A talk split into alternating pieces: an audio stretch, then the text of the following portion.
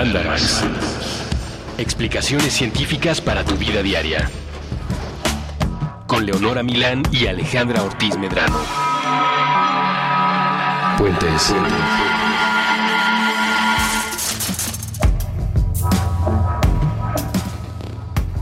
Muy buenas, esto es Mandarax. Este es un Mandarax fatalista. Varios de los Mandarax son fatalistas, es una característica común al Mandarax, creo. Es que así es la vida, bueno, debería ser. Por lo menos, por lo menos la biología es fatalistona, o por lo menos es realista, ¿no? O sea, yo creo que llevo mucho tiempo siendo tan, tan, pero tan pesimista que lo fatalista se me hace realista, ¿ya sabes cómo? O tal vez lo fatalista seamos nosotras, ¿no? Pues sí, en eso también me imagino que deriva un poco el que seamos tan darks. Yo sí soy Darks. Ese es el verdadero darks. Este, sí, que no- ni es tan Darks. Hoy vamos a hablar de Es la verdad, no, pero es la verdad. La mera verdad, Darks, sí. Sí. Hoy vamos a hablar de cosas que tienen que ver con el fin del mundo. Y vamos a empezar con cuestiones que no necesariamente hablan del fin del mundo como que se acaba el planeta como tal, ¿no? O sea, porque creo que algo que tienen que entender y que será un- una cosa eh, lineal a través de este mandarax es que el fin del mundo como lo, como lo describimos no implica realmente el fin del mundo. O sea, el mundo, el planeta Tierra no se acaba. La piedra que está flotando difícilmente se va a ir a ningún lado. Sí. ¿Sabes? Y también es difícil que se vaya a ir la vida, o sea, toda la vida. ¿No? Entonces, No, cuando, ajá. no, no. Cuando hablamos del fin del mundo es el fin del mundo como lo conocemos. O sea, el fin de la civilización. El fin de la humanidad como es hasta ahora. Lo que los mayas predecían, ¿no? Creo que la, la- la predicción que Este programa decía es- que el mundo se va a acabar como lo, como lo conocemos. Y no pasó, malditos mayas. Este programa No es muy 2012. Sí. Es muy 2012, qué horror. Sí, sí, porque... Pero justificado. Bueno, pues el fin del mundo siempre es un tema actual, ¿no? Porque justo no ha llegado. Y podría llegar. Claro. Y es un miedo que, que pende sobre nuestras cabezas, ¿cuál espada? Entonces, bueno, ¿por qué? ¿Qué te parece si empezamos a hablar de cuando el fin del mundo ha llegado? O sea, sí ha habido ocasiones muy intensas en la historia de la vida en la Tierra en la que ha llegado el fin para casi todas las especies que existían de manera contundente. Y que es un poco la razón por la que estamos teniendo este mandarax. O sea, ustedes creen que somos fatalistas locas nada más porque sí. Pues no, la neta es que esto ya ha pasado tantas veces antes que estamos en espera de que pase otra vez. Y de hecho hay quienes creen que ya está ocurriendo. Mientras hablamos, está ocurriendo un evento así. Entonces, bueno, eh, en la ciencia no se le conoce como el fin del mundo, porque, pues, porque no son tan fatalistas como si nos pusieran a nosotros a la cabeza de cómo nombrarle estos eventos, sino que les dicen extinciones masivas. Eh, y ha habido al, cinco extinciones masivas que hemos detectado a lo largo eso, de la historia de la vida en la Tierra. La más conocida es cuando se extinguieron los dinosaurios. Que todos guarden un minuto de silencio porque fue el momento más triste de la vida de Alita. Muchos, muchos, muchos años antes de que Alita naciera. No, en realidad es un evento que me gusta. O sea, el que los dinosaurios sean la mayoría menos los que se- son pájaros. eh, pues está padre, ¿no? Que ahora que no los conozcamos y tengamos sus fósiles y, y que hayan además abierto pasos a justo extinción masiva, lo que una de sus consecuencias es que abrió paso a que los mamíferos pudieran como explotar el mundo y que contingentemente nosotros ahora estemos aquí hablando en el radio. En la internet. Ajá, que la sí. internet exista es culpa de esas extinciones. Entonces, eh, bueno, las- estas extinciones masivas son como eventos en los que un muy gran porcentaje, en una tasa mucho más acelerada que la que ocurre normalmente, de, o sea, un muy gran porcentaje de las especies se extinguen en un periodo relativamente corto en tiempos geológicos, eh, un tiempo relativamente corto. Contrario a lo que la gente piensa por el tema de los dinosaurios y lo popular de la extinción del Cretácico terciario, la extinción que ocurrió al final del Pérmico mató al 96% de todas las especies de la Tierra. Ajá. O sea, 96%. Sí, o sea, lo Esa es la extinción más vasta en Sí. porcentaje. Lo cual quiere decir que, que todos los sobrevivientes, o sea, todas las especies que, que existen ahora, son descendientes de ese único 4%, cuatrito por ciento que sobrevivió. Restante. Ajá. Y que luego les pasó otra, ¿no? O sea, como la del Triásico Jurásico y la del Cretácico Terciario. Entonces sí ha habido como unos embudos bien grandes en que han decantado en las especies vivas actualmente. ¿Te parece que mencionemos nada más el nombre de las otras extinciones y un poquito qué se murió en esa época? Como para que la gente ubique, sobre todo además que estaba vivo en ese entonces. Para ¿eh? que le puedan hacer grotescas. para que le puedan hacer una calaverita. Yo le hice una calaverita una vez a la biota del pérmico. Tal vez si la encuentro se Por los puedo supuesto. poner en la bitácora, sí. Obviamente. Mira, la tercera más grande en la historia de la Tierra fue la del Ordovícico silúrico.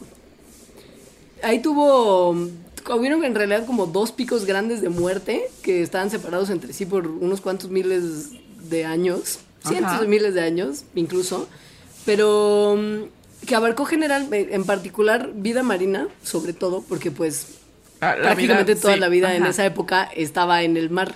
Entonces fue donde murieron los trilobites, los braquiópodos, los graptolitos. Igual no murieron todos, pero sus números se redu- redujeron drásticamente. Los trilobites son estos animales bien padres eh, que.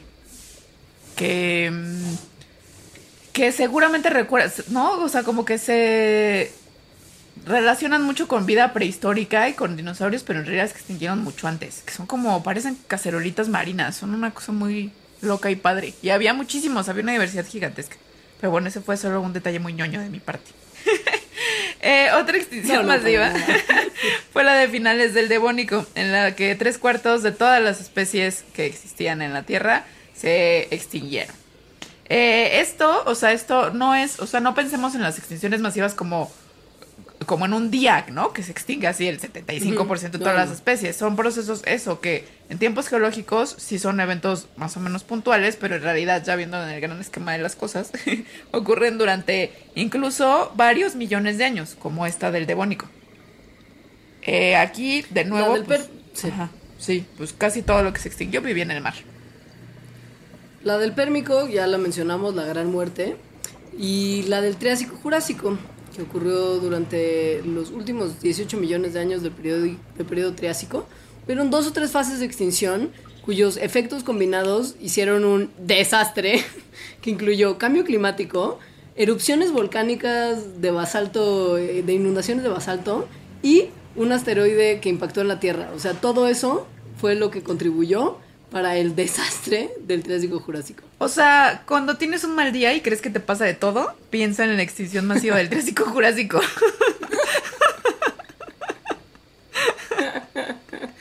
Sí, de verdad.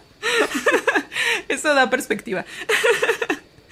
Eh, y la última extinción masiva fue la, o no, ahorita hablamos de eso, fue la del no. Cretácico Terciario, que es la más famosa, la de los dinosaurios, que donde se extinguieron todos los dinosaurios menos, bueno, todos los dinosaurios no aviales, porque como ya hemos hablado en este Mandarax, las aves también son dinosaurios. Eh, pero también muchas otras especies que, que como los dinosaurios nos llaman tanto la atención, nos olvidamos de ellas, como las amonitas, que venden mucho en los en puesto hippie de Coyoacán, como en Aretito y así en comprar, que son estos, parecen caracoles, pero en realidad eh, son una cosa diferente, son amonitas.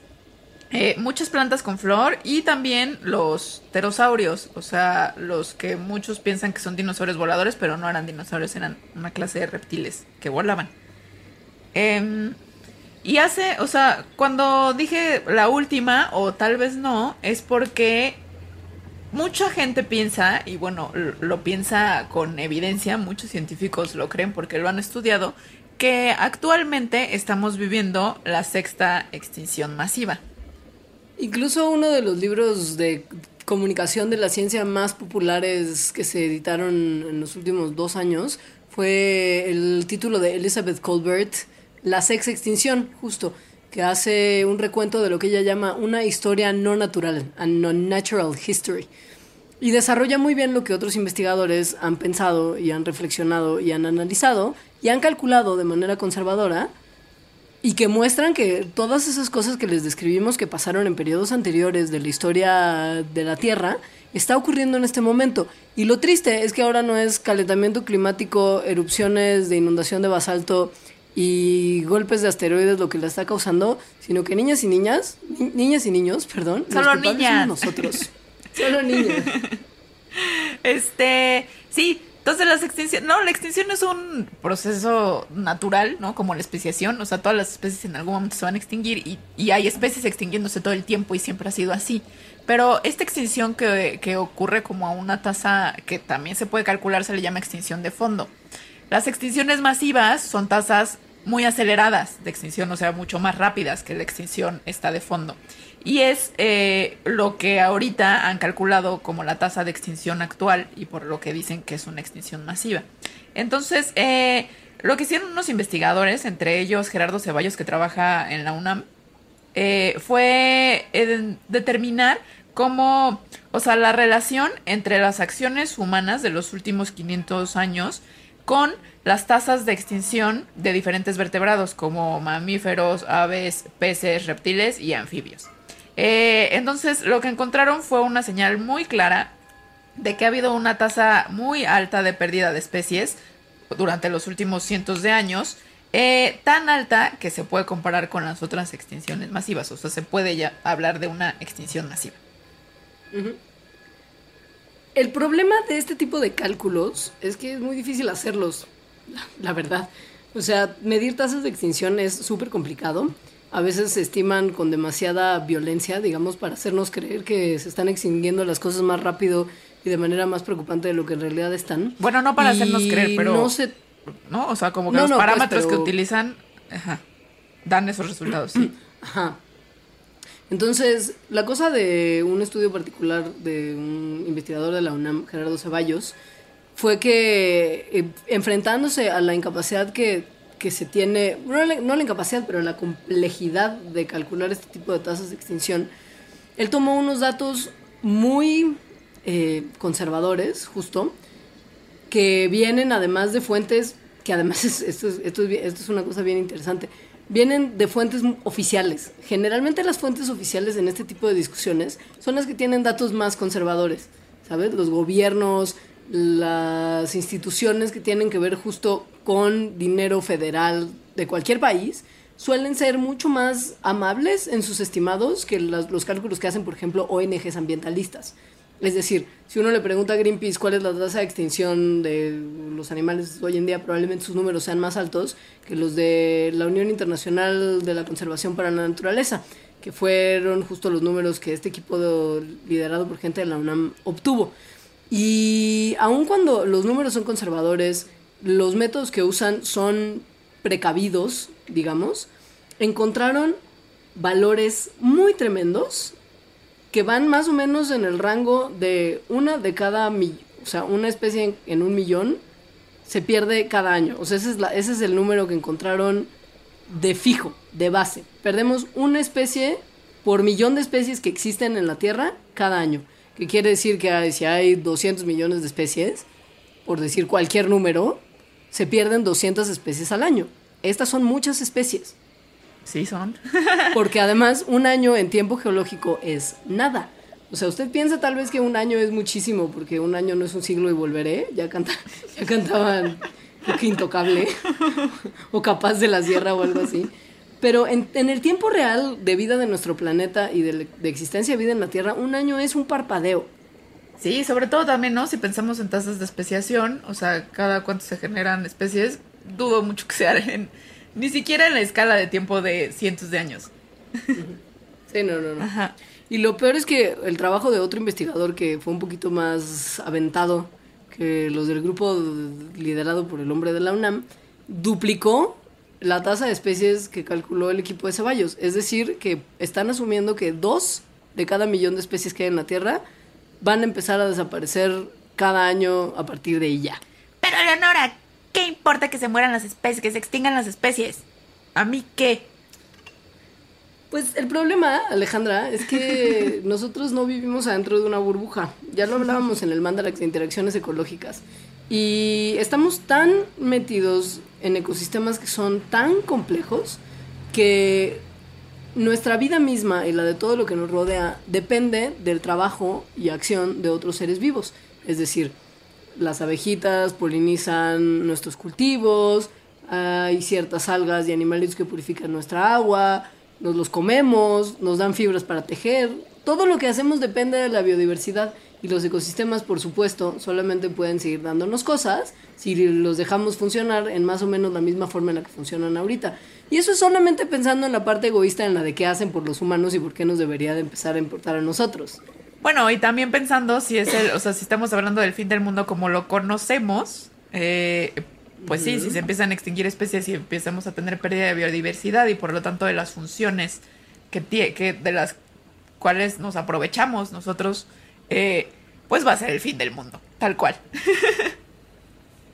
pues sí, quedarán vivos algunos, pero probablemente no nosotros. Bueno, tendremos que vivir de manera distinta. Ajá. O sea... O no nosotros. o tal vez no nosotros. Ajá. Es que es eso. Finalmente, en, en, en la historia de la humanidad, nos hemos, nos hemos probado resilientes. O sea, los seres humanos hemos, hemos hecho ver que vamos a aguantar vara mucho más que otros pobres animalitos y plantitas que son constantemente martirizados por nuestras actividades.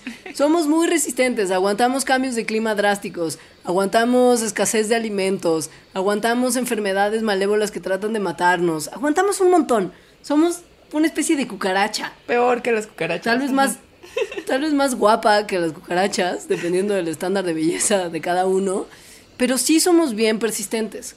La cosa es que si llega en algún momento una epidemia que se convierta por su magnitud y porque se salga de control en una pandemia y solo afecta a los seres humanos, por ejemplo, imagínate un ébola chido, así que sí se propague por todo el mundo antes de que logramos tener una cura. Yo sé que yo, yo, yo tengo pronósticos del fin del mundo y de epidemias, pero podemos hablar de eso después. No sería un ébola, sería más como un SARS, una influenza. Ajá. Sí, sí, una influencita. Sí. Ajá. Sí. Pero bueno, el punto es que en ese, tal vez en ese caso, podría ser que los humanos, por más cucarachas que seamos, pues no nos den el cuerpo y no nos den las estrategias y nos extinguiríamos. Sí, y la cosa que es bien interesante, perdón, es que la vida sigue después de eso. Sí. O sea, la vida sigue después de nuestra extinción por mucho. Sí. Que además puede que suene como... Mmm, pues fantasioso, o sea, decir qué pasaría si los humanos se extinguieran, pero pensando en las evidencias que tenemos, es decir, en cuáles homos eh, es decir, parientes nuestros muy cercanos, como el Homo neandertalensis, o sea, como los neandertales, y muchas otras especies que han existido y todas se han extinguido en los últimos millones de años, además, o sea, de manera reciente. Entonces, eso nos indica que, que, que pues, sí tenemos mucha chance de que nos podría pasar, o bueno, que sí existe el chance de que nos podría pasar a nosotros también. O sea, no es algo tan alocado de pensar. Ahora, si nosotros nos extinguimos y los humanos dejamos de estar sobre la faz de la Tierra, ¿quién se quedaría en nuestro lugar como especie dominante? Ay, pues, como, pues como en el planeta de los simios. los que se parecen más a nosotros. O sea, si los no somos nosotros, van a convertirse en inteligentes. Bueno, ya son, ¿no? Pero es como, a ver, si los humanos no estamos, pues entonces los, los chimpancés son quienes tomarán el control del mundo. Pues miren, la realidad es que por más romántico que lo hayamos pintado en esa película, que en la que todo acaba mal, por cierto, spoiler, lo que es muy interesante pensar en relación con la extinción de los humanos es que es muy probable que lo que sea que nos va a matar a todos, también mataría a nuestros parientes más cercanos. Ahora es decir, a los primates. Dato muy fuerte, eh, somos los únicos primates que no estamos en una categoría de riesgo los únicos primates. todos los demás están, o sea, todos los demás ya les está yendo un poco mal.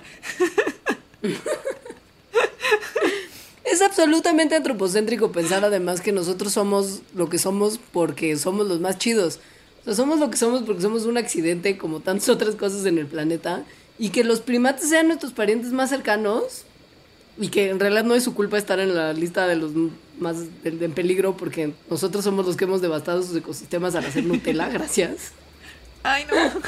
Pero, pero justo, o sea, no quiere decir que sean ni los mejor adaptados, que seamos ni los mejor adaptados, ni los más aptos para sobrevivir en quién sabe qué circunstancia, además, que será la que nos haga morir.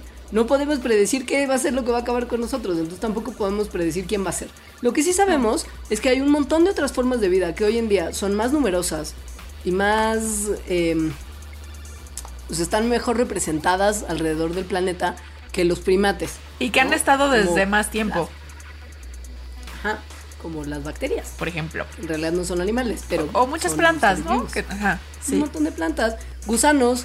En algunos recuentos de la cantidad de animalitos que hay en el planeta, cuatro de cada cinco animales es un nemátodo, es decir, un gusanito. Entonces, pues si tomas en cuenta esos números, los humanos y los primates somos nada. Sí, entonces hay que recordar que, que la evolución en realidad es un proceso súper contingente y azaroso. O sea, el que, el que los seres humanos ahorita seamos tantos, ¿no? Y estemos en tantos ecosistemas y podamos considerarnos exitosos, no necesariamente es porque somos, o sea, porque tenemos inteligencia y, uso de herramientas y las manos libres. O sea, también tiene que ver con, con cosas que han pasado por chance, así por azar, ¿no? O sea, como estas extinciones masivas donde por chance sobrevivió uno de nuestros ancestros en ese 4% que sobrevivieron. Eh, la evolución es un proceso súper, súper azaroso. Entonces, aquí viene donde digo que todos esos programas que odio de cómo sería, qué animales evolucionarán en 500 mil años, es, es, es mu- es mucha caca de toro, mucho bullshit.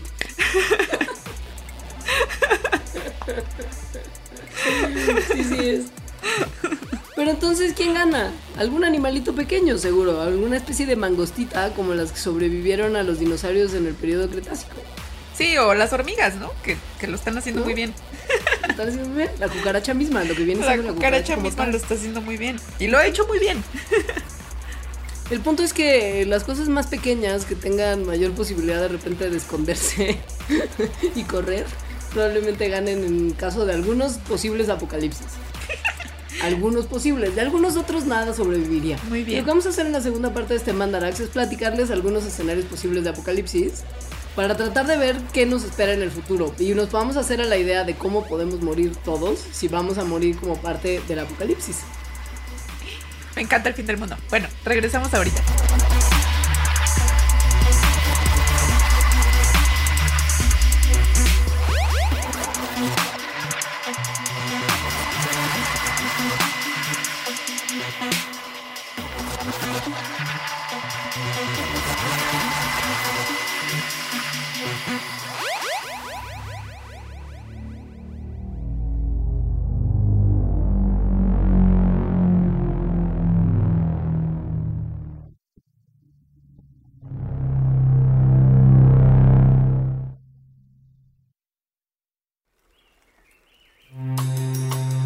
Después de matar por accidente a una de las ardillas, el hombre comenzó a frecuentar el bosque.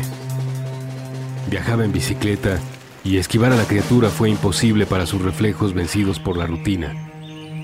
La espiral que le hacía repetir las mismas actividades cinco veces por semana, cuatro semanas al mes, doce meses al año. Pretendía reparar el daño con una caminata de media hora a la semana. Se llenaba los bolsillos con palanquetas y nueces partidas en mitades. Dedicaba su trayecto a repartirlas. Un día, al cabo de una veintena de visitas, que no alcanzaban para borrarle del corazón el sentimiento de culpa, se detuvo frente a él uno de los habitantes del bosque. La ardilla negra tenía motas color marrón que le atravesaban el lomo, y con las dos manos sujetaba un pequeño megáfono rojo.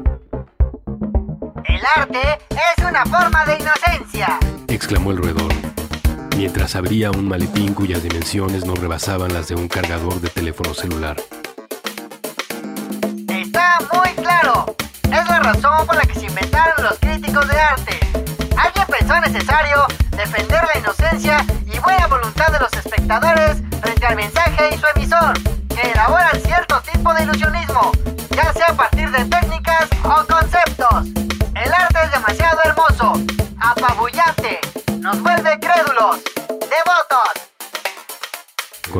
que resultaban frenéticos a ojos del hombre, pero eran parsimoniosos dentro del cerebro de la ardilla. Ella empezó a ponerse el uniforme de una bala de marcha. Las dimensiones de su barriga impedían cerrar a los botones dorados, de manera que la casaca de satín rojo dejaba ver el pelambre de su rostro. ¿Es que ya nadie se conmueve con el arte? ¿Con la creación ajenas? ¿Es que ya solo importa el autorretrato con la cámara secundaria del teléfono?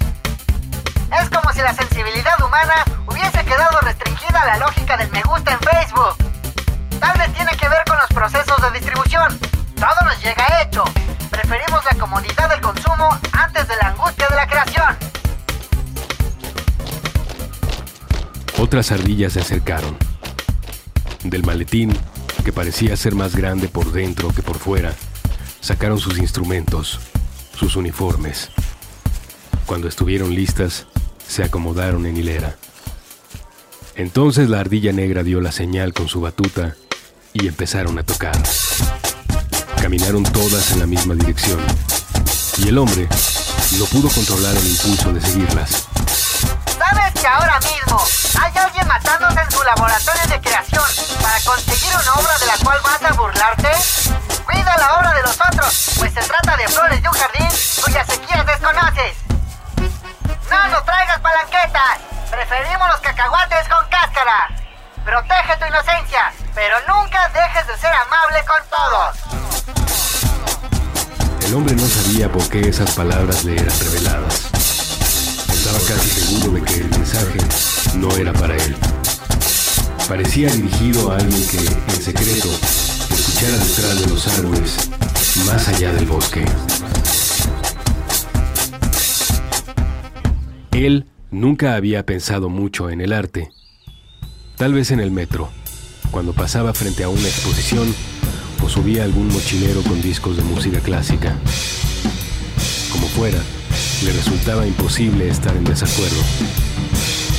Tampoco podía dejar de seguir los pasos de la hilera de ardillas, transformada en banda de marcha.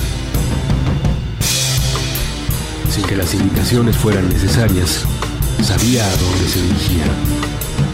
Al pasaje secreto, al sitio de su último descanso. Sí, era el instante de su muerte. Y la banda de ardillas era su cortejo fúnebre. El hombre no sintió miedo. Todos los encuentros imposibles, todos los encuentros imposibles.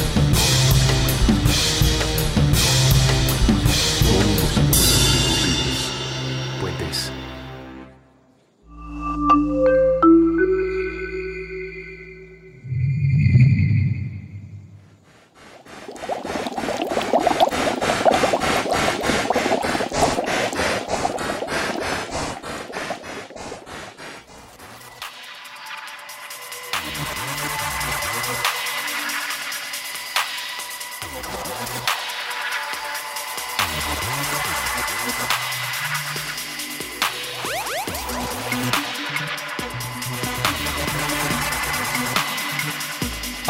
ya volvimos a hablar de un tema que me encanta, que es el fin del mundo. El apocalipsis. El fin del mundo, que es el tema de este Mandarax, y que en esta segunda parte vamos a mostrarles una serie de escenarios muy plausibles, además, todos ellos, en donde el mundo, como lo conocemos, o de menitos, los seres humanos, vamos a morir. Entonces, es- Ahora, el que- Sí. para, ajá. Para hablar primero del fin del mundo, porque entiendo que puede haber gente que sea escéptica del otro lado de, del- del- de la computadora o del teléfono celular, o no sé cómo nos estén escuchando. Entiendo que habrá algunos de ustedes escépticos que digan, bueno, ¿cuáles son las posibilidades reales de que a mí me toque ver el fin del mundo? O sea, ¿qué onda? Si estadísticamente. hemos estado, ajá, estadísticamente, si hemos estado tanto tiempo en el planeta todos y el mundo no se ha terminado, Obi no me va a tocar a mí. Entonces, a ver, hubo una persona que hizo un, un argumento basado en estadística que está padrísimo, que es, ok, a ver, asumiendo que el mundo se va a acabar, ¿no? O sea, que sí va a llegar Ujú. el, el- Sí, sí. el último día, sí, el fin del mundo va a llegar. Eh, es más, em, la probabilidad de ser una de las personas que sea testigo que viva este fin del mundo, esa probabilidad aumenta mientras más grande es el número de personas que puedan observar esto. Eh, y resulta que ahorita, eh, con la cantidad de personas que somos, pues somos más o menos como el 20% de todas las personas que han vivido en la historia. Por lo tanto, este es el momento más probable, dada la estadística, de que sí seamos los testigos de este fin del mundo. Y una vez más, tomemos en cuenta que el 99% de todas las especies que alguna vez han vivido se han extinguido. O sea, ¿Ya están? sí, ajá. Me encanta este. Por más que llevemos, Sí. por más que llevemos 500 mil años siendo chidos y construyendo cosas y evolucionando, en algún momento nos vamos a acabar. Y probablemente no nos estamos ayudando nada en el sentido que la actividad humana está molestando y maltratando a todo el resto de la vida en el planeta. La tasa actual de extinciones es 10.000 veces mayor que la que es la tasa promedio que se puede observar en el registro fósil. Ay, qué padre. Entendiendo, entendiendo todo eso y teniendo todo eso como fondo, les vamos a dar primero una lista de desastres naturales que podrían acabar con nosotros y luego les vamos a dar una lista de desastres causados por los humanos que podrían acabar con nosotros. Porque justo es eso. O sea, las probabilidades de que ocurra esto por accidente son vastas. Pero que nosotros mismos lo provoquemos es que, o sea, facepalm, pero sí, son todavía más altas. Esta primera, la primera, eh, yo la quiero introducir con una canción. Que es I don't wanna close my eyes. I don't wanna fall asleep Cause I miss you, baby. Es decir, un impacto de asteroide. Entendemos que Hollywood le arruinó a usted la credibilidad que podría tener el choque del asteroide. Entendemos que usted ya no cree que eso pueda ser porque, ¿sabe? Liv Tyler. O sea, todo mal. Ben Affleck. Ya está. Alguien lo va a solucionar y es obviamente Bruce Willis, pero no. Bruce Willis es solo un actor. Entonces, el que un asteroide choque, sí, sí, sí puede que ocurra. O sea, ya ha ocurrido. Eh, es, es muy probable que, que, por ejemplo, la extinción masiva, la última, ¿no? La de los dinosaurios, eh, haya sido por el choque de un asteroide muy gigantesco que además cayó cerca de Yucatán. Em, y ha ocurrido choques de asteroides, no tienen que ser tan grandes para que causen desastres. Por ejemplo, en 1908, en una zona, en una región de Rusia, por Siberia, que se llama Tunguska, cayó un, fragmento de cometa, ni siquiera un cometa entero, que, o sea, la fuerza, el impacto con el que se estrelló, afortunadamente en esta región de Siberia que está totalmente desolada de, de personas, eh, fue mil veces más potente que, que la bomba que se aventó en Hiroshima. Pero pues no siempre tiene la suerte el planeta de que estos asteroides caigan en lugares desiertos. En 1490 antropólogos han descubierto, o bueno, por lo menos han teorizado, que cayó un piedrón gigante que mató a 10.000 personas en una ciudad china que se llama Xinjiang. 10.000 personas, ¿eh? Ajá. En 1490. Esto era mucha gente para 1490. Entonces, bueno, los eh, astrónomos han calculado que el impacto de, de objetos celestes del tamaño, ¿no? Como de este de Tunguska, eh, ocurre más o menos cada de 100 a 300 años, lo cual es una tasa súper rápida. Eh, no sé si se acuerdan, pero hace unos años, hace como 5 años, hubo un impacto de un fragmento también en Rusia otra vez, pero sí en una región donde había gente. Y hay videos en YouTube que les podemos poner. Eh, creo que no murió nadie, pero sí hubo muchos heridos, o sea, sí se rompieron muchas ventanas. También no cayó encima como de ninguna casa ni nada así, sino cayó en el bosque. Pero, pero los poblados, como a los alrededores, tuvieron justo, pues no, o sea, estragos. O sea, ahora habrá niños, o bueno, personas adultas en 30 años que tengan, ¿no? Marcas en su cara, porque primero se vio la luz, se fueron a asomar, ¿no? O sea, de que venía como algo en el cielo volando, fueron y se acercaron a las ventanas, impacta, se rompen todas las ventanas y todo el mundo se cortó la cara. eh, Después y- de ese mal viaje, nomás decirles que cuando los asteroides son grandes, da igual si caen en un lugar poblado o no poblado. El que caigan y sean más grandes de, o sea, como que midan más de una milla, como de diámetro, que es un asteroide muy grande. O sea, como dos que kilómetros, Le pegan, ajá. ajá, y que le pegan a la Tierra cada 250 mil años más o menos. O sea, esto pasa con cierta frecuencia. Crearían tormentas como de llamas, ¿sabes? Como por la velocidad de más de la Ajá, caída. sí. Además, después habría como un enfriamiento global de todo el polvo que se levantaría por el impacto. Se hace como lo que se conoce como un invierno nuclear, que es que se, se, se llena tanto de partículas la atmósfera que ya no pasa la luz del sol. Entonces se enfría todo. Eso es lo que a veces también se, se teme de ciertas erupciones volcánicas muy grandes. Que tanta ceniza y tanta lava podrían generar este enfriamiento global por no permitir que entren los rayos del sol. Entonces, pues sí, a lo mejor los humanos como tal viviríamos, sobreviviríamos metiéndonos a búnkers, pero la civilización como la conocemos no. Porque si pasa esto y se genera este invierno y se oscurece el planeta y se enfría el planeta, todas las cosas que nos comemos se morirían. Eh, sí, estaría, estaría, estaría bien grave. y bueno, ya nada más para acabar con este mal viaje del, del impacto del asteroide.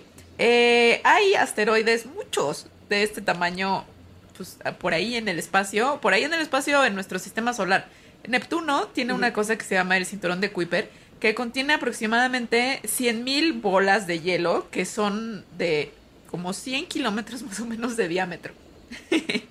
Entonces, este cinturón de Kuiper eh, que, que, circula Neptuno eh, manda constantemente hacia la Tierra, pues eh, como una lluvia de pequeños cometas. Pero si resulta que alguna vez alguno de estos 100.000 grandotes se dirige hacia nosotros, pues entonces sería justo el fin del mundo. Ahora, si a usted no le malviajó lo suficiente esta venida de objetos voladores del espacio visibles al estilo melancolía de Lars von Trier, tal vez le pueda malviajar un poquito más el número 2 en nuestro listado, que son los rayos gamma. Usted tal vez no lo sabe, pero originándose en galaxias diversas y súper, súper poderosos, estamos hablando de un 1 con 16 ceros después, veces más llenos de energía que el Sol. Los rayos gamma son cosas que de repente se originan, por ejemplo, por la unión de dos estrellas colapsadas. Esto genera tanta energía que sale una especie de, lluvia de rayos turbo energéticos, ¿sabes? O sea, llenos de muchísima energía que hasta ahora se han registrado solamente en lugares muy, muy distantes, pero que en algún momento podrían estar ocurriendo en un lugar más cercano a nosotros. Y eso podría ser un problemón. Eh, los rayos gamma eh, generarían una radiación tan potente que literalmente cocinarían la atmósfera, eh, provocando que se destruyera la capa de ozono. La capa de ozono, como también ya hablamos en un, en un mandarax, nos protege de los rayos ultravioleta del sol. y eso es importante porque protege a todas las especies de que se dañe su ADN. Entonces, aparte de que a nosotros nos causaría pues, un montón de cáncer de piel, también mataría un montón del plancton, por, e, por ejemplo, eh, que hace la fotosíntesis que provee de oxígeno a toda la atmósfera y a toda la vida en la Tierra y que está como abajo de las eh, cadenas alimenticias. Eh, entonces sí sería un desastre de fin del mundo. Y además más o menos plausible, porque son cosas que sí se observan frecuentemente en lugares distantes de nuestro universo. Cosa de que se nos acerque uno un poquito y ya fue. Ya súper fue. o sea, estamos casi siempre al borde. Disfruten de su vida. Estamos al borde del fin del mundo. No sabemos con qué probabilidad, pero tal vez alta. Del espacio también viene la amenaza del agujero negro. Me encanta el agujero negro. terror. Sí. A mí también. Los agujeros negros son cuerpos estelares colapsados que miden unos cuantos kilómetros de amplio, pero tienen una fuerza de gravedad gigantesca. Ajá, se tragan todo, incluso se tragan la luz que nos podría mostrar dónde están, por eso es que se conocen como hoyos negros. Eh, hay, se cree que hay como aproximadamente 10 millones de hoyos negros en la, en la Vía Láctea. Entonces, orbitan como los otros cuerpos celestes, o sea, como los, los, las estrellas. Entonces, eh, es poco probable que, que alguno venga como hacia nosotros. Pero lo que está un poco terrorífico es que no se puede calcular muy bien en realidad. O sea... Sobre todo porque no se puede ver. Si una estrella normal se mueve hacia nosotros, lo sabríamos, pero aquí no hay mucha advertencia. Habría cuando mucho una perturbación rara en las órbitas de los planetas más distantes de nosotros en el sistema solar, pero que el efecto iría creciendo cada vez más grande y más grande y eventualmente podríamos ser estimados un poquito más precisos sobre la ubicación y la masa del hoyo negro. Pero la cosa es que ya para cuando sepamos eso, probablemente ya estamos fritos, porque el agujero negro ni siquiera tendría que acercarse tanto a la Tierra para traernos destrucción. Solamente tendría que pasar cerca del sistema solar para distorsionar todas las órbitas del planeta. Esto podría hacer que la Tierra cayera entre un dentro dentro de un camino elíptico que podría, punto número uno, crear oscilaciones climáticas muy extremas, o bien que nos patee del sistema solar y que nos lance a un destino frío, frío y gélido, lejos de nuestro solecito en el espacio profundo. Lo del hoyo negro está Hola, muy. Sí. Sí, sí. Y bueno, ya cosas que no vienen del espacio pueden ser cosas, o sea, también hay mucho peligro, hay, hay mucho riesgo de fin del mundo aquí mismo en nuestro planeta. Como por ejemplo que haya un, un evento de vulcanismo extremo. Eh, o sea, que muchos volcanes comiencen a hacer erupción de repente. Y causen lo que decía Leonor hace rato, que es este invierno nuclear por las cenizas que sacan. Em, eso, eso no es, no es tan, o sea, ya ha ocurrido. si estamos pensando en probabilidades, ya ha ocurrido. Esto de que de repente haya una, un evento de mucho vulcanismo, eh, es el que justamente dio la extinción, esta que hemos dicho que es la más grande, que es la del Pérmico, eh, donde un montón de, de volcanes en Siberia hicieron erupción y trajeron consecuencias tales como que se murió casi todo. Otra cosa que puede venir desde la Tierra, o sea, bueno, que no tenemos que invocar a fuerzas del espacio exterior, es una epidemia global. Este es el mal viaje más grande de la historia de Alejandra. Alejandra vive justificadamente creyendo que todos nos vamos a ir al demonio por una epidemia global. No es, no es vacía la, la- la amenaza y no es estoy tan loca, irresponsable pues. la creencia. Pues esto ya ha pasado. Por ejemplo, la peste negra mató uno de cada cuatro europeos en el siglo XIV. La influenza en la epidemia tan popular y por alguna razón no tan, no tan Conocida. eh, es popular entre los círculos de, de ciencia y los epidemiólogos que estudian cómo se mueven las enfermedades, pero sí, el grueso del público no sabe que en el 1918, entre el 18 y el 19, hubo una epidemia llamada la influenza española que mató a 20 millones de personas. Ajá, ajá. El VIH mismo ha matado por lo menos a 20 millones de personas y sigue para adelante. O sea, el problema de la influenza española es que ocurrió todo en un año. El VIH lleva desde los 80 haciendo nuestras tasas de mortandad, pero el número de muertos son lo mismo. Y además, Y el tema del... Ajá. Sí, ya, o sea, además no- nuestro estilo de vida, o sea, el estilo de vida actual es súper, o sea, promueve, mu- promovería muchísimo que estas epidemias se dispersaran de una forma súper rápida.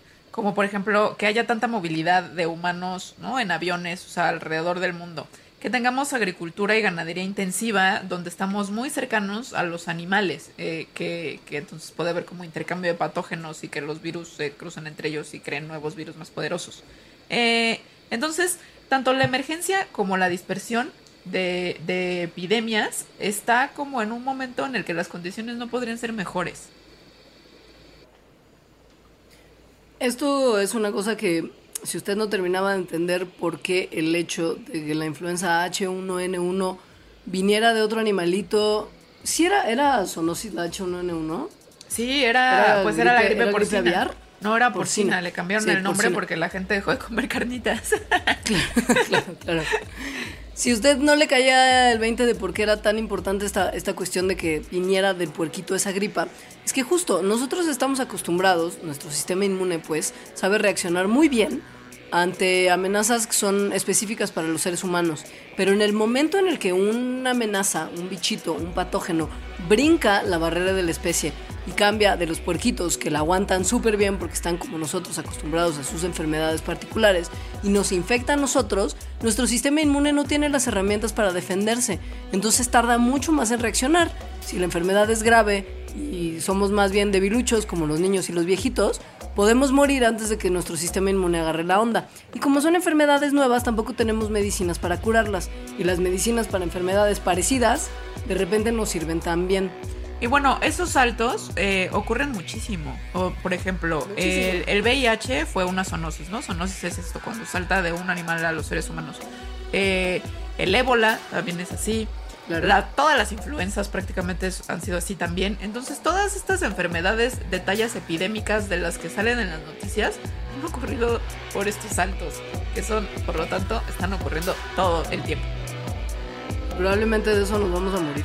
Si te parece bien, podemos hacer un cortito y regresamos a hablar de los desastres que me motiva el ser humano Sí. para dejar que se estanque la posibilidad de la epidemia malévola. Ok. Ahorita volvemos.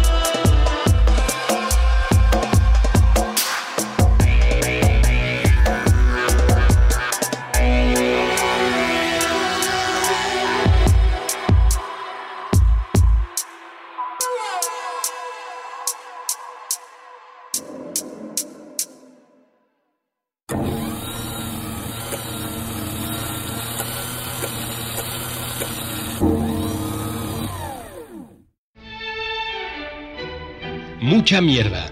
Con Pablo Iván García. Teatro actual en la Ciudad de México. Todos los jueves nuevo episodio a la una de la tarde. Puentes.me.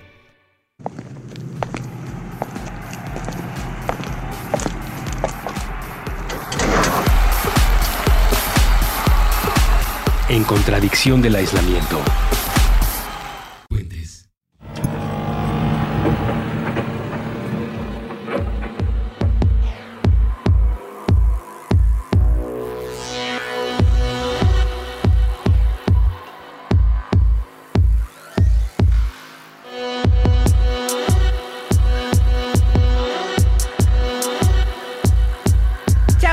Hablar de el fin del mundo.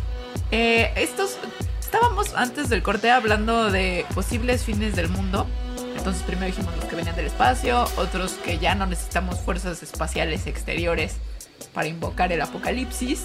Y ahora eh, les vamos a hablar de posibles fines del mundo donde nosotros los seres humanos somos eh, personajes principales, motores de estos fines. Antes de empezar, quiero nada más permitirme traer a su memoria, ojalá y, y lo hayan visto como yo lo vi y disfrutado como yo lo disfruté. El capítulo de South Park en el que Al Gore se aparece en South Park a hablarle a los niños del pueblo de una amenaza latente que él denomina el hombre oso cerdo.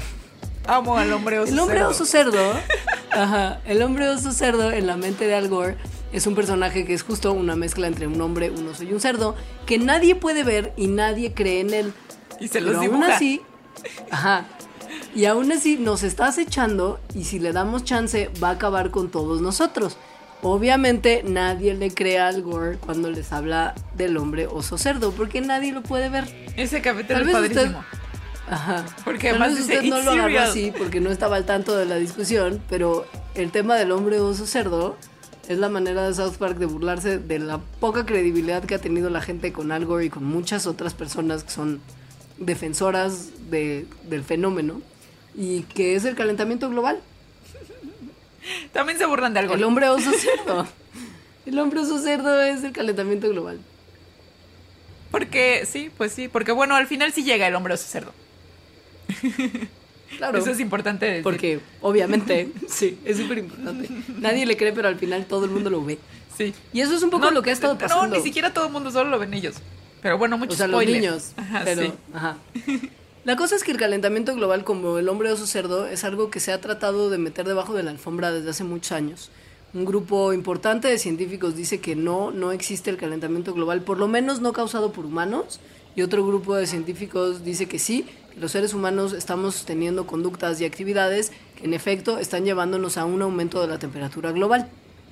Entonces, bueno, la mayoría de los científicos eh, está de acuerdo con que sí hay calentamiento global y que además los seres humanos eh, son responsables de, al menos en parte, de que de este calentamiento global. Lo que esto es un posible fin del mundo, pues porque el que la Tierra se caliente, aunque sea poquito, o sea, bueno, entre comillas poquito, es decir, como dos grados, por ejemplo, eh, podría traer consecuencias súper graves, como por ejemplo aumentar, bueno, que haya desastres meteorológicos, como ya los estamos viendo, que se inunden ciudades, que se arruinen los cultivos y también otros que, que tienen que ver con los fines del mundo que hemos hablado antes, como por ejemplo que enfermedades infecciosas se, se dispersen más rápidamente, que parásitos que a los que les va bien en algunos tipos de climas como climas tropicales, pues les vaya mejor, ¿no? Como, hola chikungunya. Ajá. Y, y además, no solamente pensemos en enfermedades que afectan a los seres humanos, esto también puede incluir parásitos que afectan a nuestros cultivos. Esto, que si lo combinamos con los cambios de clima per se, pues podrían arruinar nuestros cultivos tal que hubiera hambruna global. Eh, pues sí, que haya sequías, sea, que nos falten las cosas más básicas para vivir como vivimos actualmente. Y que además se puede aumentar, es que esto es una cosa bien, es la más catastrófica de todas. La cosa del calentamiento global, como se plantea en un futuro si no se mantiene bajo control, es que como está la atmósfera funcionando hoy, nuestros gases atmosféricos mantienen suficiente calor cerca de la superficie para que estemos todos cómodos. Es decir, ni estamos cocinándonos porque están dejando entrar más sol del que deberían dejar entrar, ni tampoco nos estamos congelando porque la atmósfera sea tan densa que no permita que entre el sol.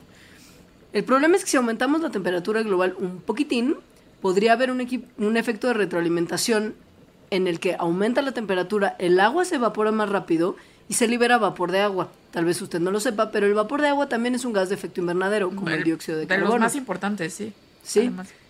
El vapor de agua atrapa más calor, que saca dióxido de carbono de las rocas y que hace que las temperaturas todavía aumenten más y más y más. Y esto, por supuesto, es una especie de bola de nieve que usted avienta por una ladera y que mientras rueda y agarra más nieve se va haciendo más grande. Esto quiere decir que al final, si la bola de nieve se hace lo suficientemente grande, la Tierra podría acabar siendo como Venus, donde la temperatura promedio cualquier día es 900 grados Fahrenheit es un lugar donde no hay posibilidad de que la vida subsista, porque el calor es demasiado.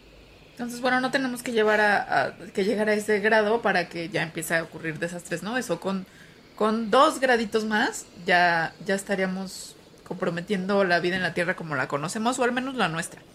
Eh, otro posible fin del mundo es un colapso ecosistémico. Es decir, que, que comiencen uno a uno a colapsar todos los ecosistemas y con ello nuestra civilización. Entonces, eh, los ecosistemas son producto de, o sea, los ecosistemas como están ahorita, ¿no? Con, las interacciones que tienen, son producto de millones de años de evolución. Entonces, que llegue el ser humano y de repente, ay, llámate a las abejas. Entonces, tiene consecuencias súper graves, no solo para los cultivos, ¿no? Sino como para otras plantas que dependen de esas abejas, animales que dependen de esas plantas, otros animales que dependen de esos animales. Es decir, como un dominó, se empieza a caer todo y empieza a colapsar. Y esto no nada más tiene que ver como con las especies que están interactuando, porque en un ecosistema no solo interactúan las especies entre ellas, sino también con el medio abiótico, es decir, con el, con, con minerales, con el suelo, con gases en la atmósfera. Entonces también empieza a cambiar la Tierra misma. Eh, y pues bueno, puede volverse un desastre.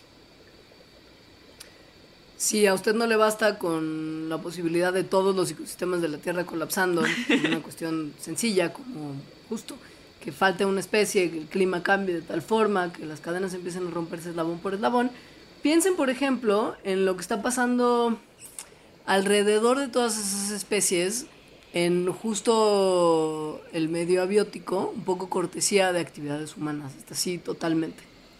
Estamos rodeados de toxinas ambientales, rodeados. O sea, en ciudades grandes alrededor del mundo, todo el aire está lleno de partículas de diésel y de gasolina. El diésel es una sustancia que el National Institutes of Health considera un carcinógeno.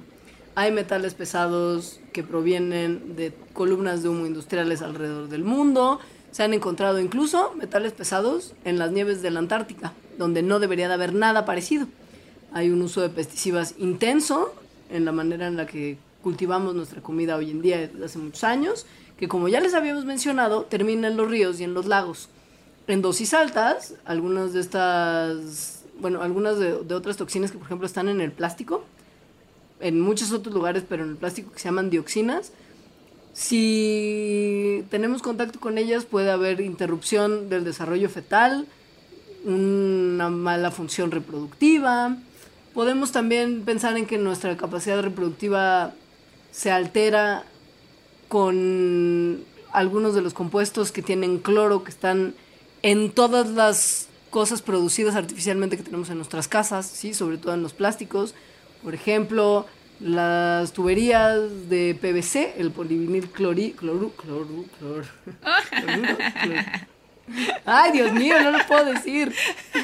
¿Sabes? Todos esos plásticos, todos esos plásticos que tienen cloro, son toxiquísimos, sobre todo cuando se calientan. Por eso que la banda dice que nunca debes dejar una botellita de agua en el sol, porque el plástico se calienta y libera cosas malévolas. Lo mismo con cualquier otro plástico. Y todo nuestro mundo está rodeado de plástico que constantemente aumenta su temperatura y libera dioxinas. Son Pero- sustancias que causan cáncer. Exacto, o sea, como esto, que estemos rodeados de toxinas a nuestro alrededor, podría traer el fin del mundo, como lo conocemos. Pues el fin del mundo no, pero el fin del mundo en sentido de la salud humana viéndose afectadísimas. El punto del diésel es carcinógeno. Los metales pesados son carcinógenos. Los pesticidas son carcinógenos. O las sea- dioxinas son carcinógenas. O sea, es algo Todo que podría estar-. Todas las toxinas. Sí, podría, o sea, probable, sí, pues podrían afectar la sobrevivencia de, de nuestra especie. Otra cosa que sin duda puede afectar la sobrevivencia de nuestra especie es que hubiera una guerra extrema, una guerra global. Eh, Una guerra mundial, ya hemos tenido un par. Podemos estar esperando una tercera a cualquier momento. Una tercera, pero con, con armas que antes no teníamos, como por ejemplo 19 mil cabezas nucleares activas, que nada más entre Rusia y Estados Unidos existen. Pues este número es cierto. Y no estamos contando las que tiene, por ejemplo, Corea del Norte, la India. O sea, hay un montón de países que tienen un montón de armas nucleares. A mí me da más miedo que las armas nucleares, si te soy sincera, la guerra mundial biológica, o sea, con armas biológicas. Ajá, sí. ¿Sabes? Que suelten el anthrax o la viruela o esas cosas horribles. Porque pon tú, las bombas atómicas, mal que bien, hay convenciones de la ONU y así que son muy estrictas en la cantidad de cabezas nucleares que pueden tener los países y son fáciles de detectar. O sea, las bombas nucleares un poco son más fácil que, que- que veamos que están ahí que unos pequeños tubitos de ensayo con un montón de anthrax. O con un montón de viruelas, según yo ahí también tengo un... Sí. Sí, ajá. Te digo que sí, y además imagínate lo sexy que es ese tipo de, de armamento para organizaciones terroristas. O sea, la bomba nuclear es claramente mucho más difícil que con- de conseguir y de ocultar. Y es mucho más cara también, ¿no? Ajá. También. Sí. Seguro sí. Sí, sí. Y además también las, las armas biológicas son mucho más difíciles de controlar. O sea, no es que dijeran, ay, vamos O sea, a lanzarla se- en esta, sí. en este lugar y ya, ¿no? O sea, sí sería como. Estaría muy difícil de, de que pudieran decir nada más vamos a atacar esta población y ya. Eh, Eso, por supuesto, sería devastador. estaría bien gacho. Y se relaciona Ahora, con la- otra cosa sí. que es como que de repente el mundo se volviera loco, loco. o sea, locura masiva. Johnny, el mundo está muy loco. Es que sí, güey. Es que ustedes tal vez no han pensado, porque nosotras creo que hasta este momento tampoco lo habíamos pensado, por lo menos yo no. Alejandra, no sé si tú. Pero la cantidad de gente que tiene problemas mentales ha ido en aumento. Yo sí lo he pensado, fíjate que yo sí lo he pensado, sobre todo últimamente, porque muchas personas muy queridas a mi alrededor, eh, es decir, amigos muy cercanos y así, sufren de, pues, de, de condiciones mentales como depresión, por ejemplo. Entonces, y esto, cuando me lo estaba preguntando, yo misma me estaba sintiendo mal, decía, ¿habrá algo en mí que, que, haga, que atraiga a este tipo de personalidades? Y en realidad más bien creo que es un, una tendencia global.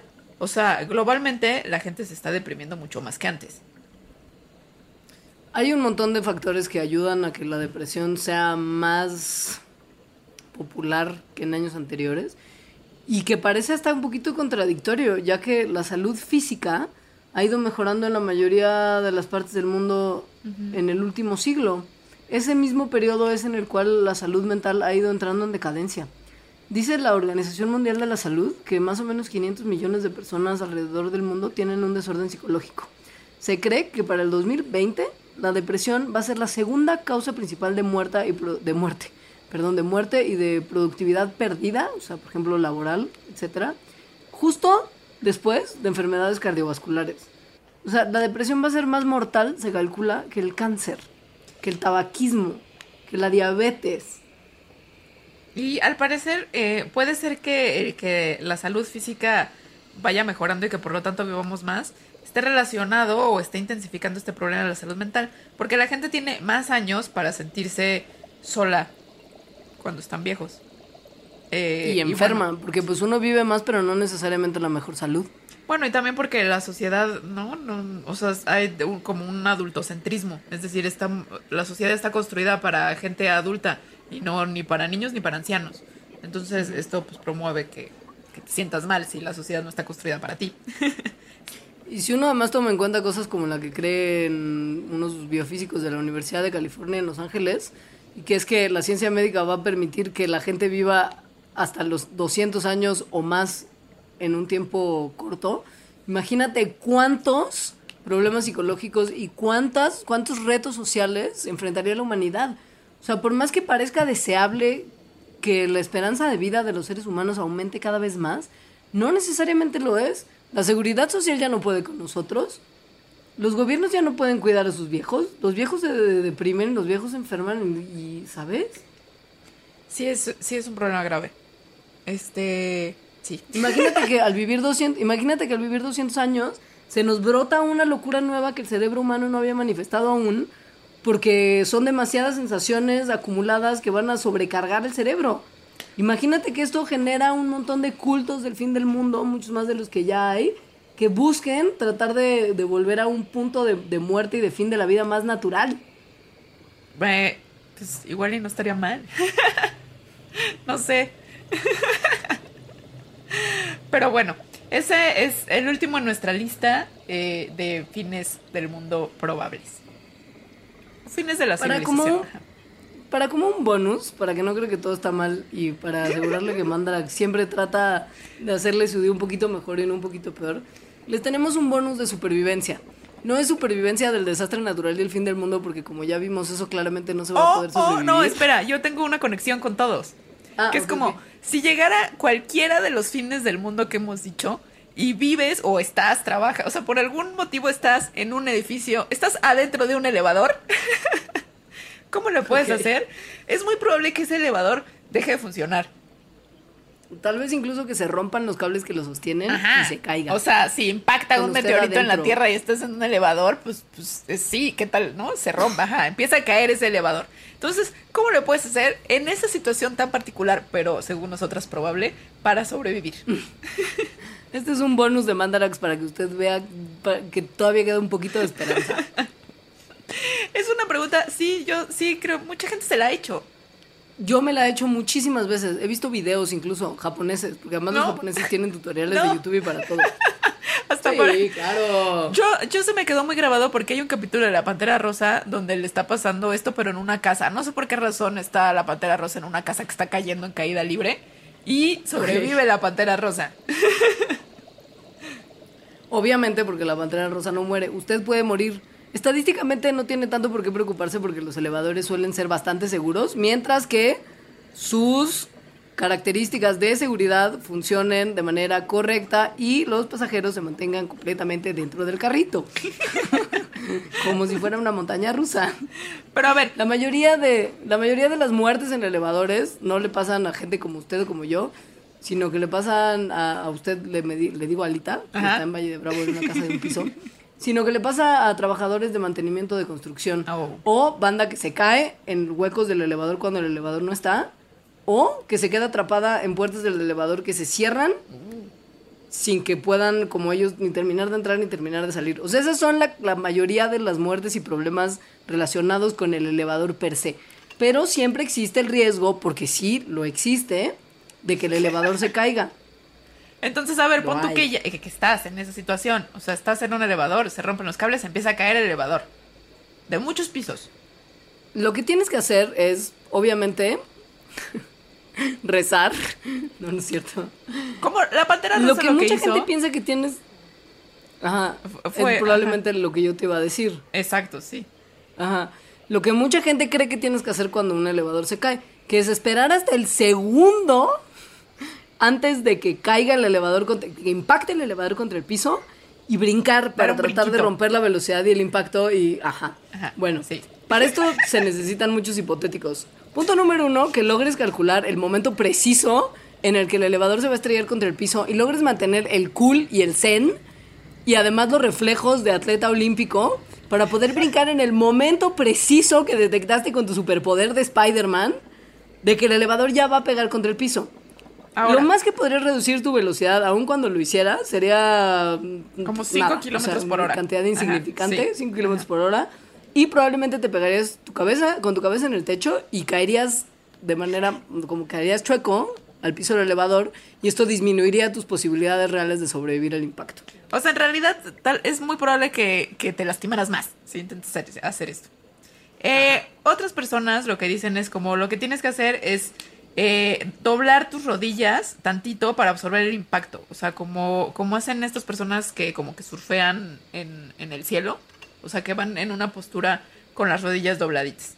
Entonces, eh, teóricamente, si doblas tus rodillas así, si doblas así las piernas, entonces cuando el elevador toque el suelo, eh, va a dispersar la desaceleración a tu cuerpo en un periodo más grande que si estuvieras completamente derecho. Entonces, eso lo que haría es que eh, pues el impacto se absorbe de manera más, más, más lenta y te causaría menos daño. Pero la efectividad de esto depende de la, de la velocidad a la que va el elevador cayendo. Entonces, a velocidades muy grandes, eh, por ejemplo, si estás cayendo de un elevador muy alto, pues entonces no, en realidad no sería muy efectivo. Y además las rodillas serían las que estarían sujetas a esta, a esta gran presión, este gran impacto, y te iría, o sea, igual tendría, te lastimarías muchísimo. Lo que en teoría se tiene que hacer, y que es la única solución para salvar su vida, es que se acuesten con la espalda completamente plana en el piso del elevador. Está rarísimo. Pongan sus manos sobre su cara y su cabeza y aguanten el impacto. Esto, si acaso usted logra pegarle al piso en esta posición, haría que su espina dorsal estuviera orientada, sus huesos largos estuvieran perpendiculares a la dirección del impacto, que los protegería de un daño que los aplastara, y aun cuando se le romperían un par de huesitos más chiquitos como las costillitas, probablemente podría salvar la vida más que si estuviera en otra posición. El problema es, si está cayendo desde muy alto, también probablemente sus órganos suavecitos, como el cerebro y su estomaguito y su corazón y su higadito, Y se romperían por la, por la velocidad. Y el problema también es que pues igual el piso del elevador no se queda planito, ¿no? Se Igual y destruye. cae de tal forma el elevador que se destruye y entonces a usted se le encajan cosas en la espalda. Y la última es que pues usted está en caída libre también. ¿Con qué fuerza y agarrándose de qué demonios va a lograr estar acostado? Boca arriba en el piso del elevador completamente quietecito, esperando el impacto. O sea, usted está cayendo. Sin embargo, si lo logra, esa es probablemente su manera más segura de sobrevivir. Ok. Este es el consejo de ¿Entendieron, Mandarax. niños? Este es el consejo de Mandarax para el fin del mundo. Y con eso terminamos este episodio del desastre.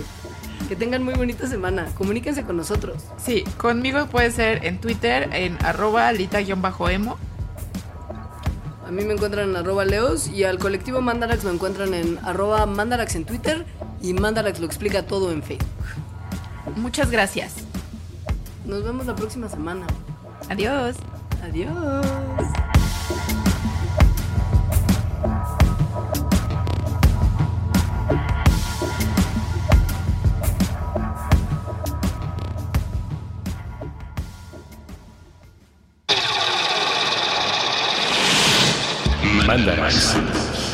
Explicaciones científicas para tu vida diaria. Con Leonora Milán y Alejandra Ortiz Medrano. Puentes.